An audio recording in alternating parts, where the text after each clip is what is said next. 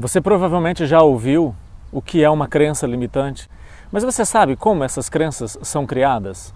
Eu vou te dar um exemplo hoje de como uma crença é criada de forma gradativa na sua mente.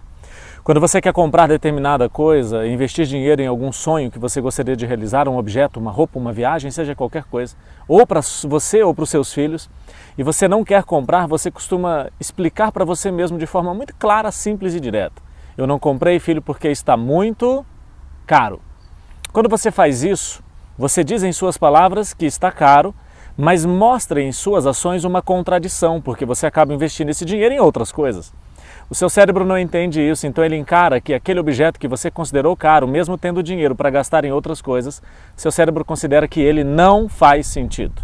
No futuro, quando você tiver recurso suficiente para investir naquilo, você não investirá porque o seu cérebro não acredita que ele faça sentido para você.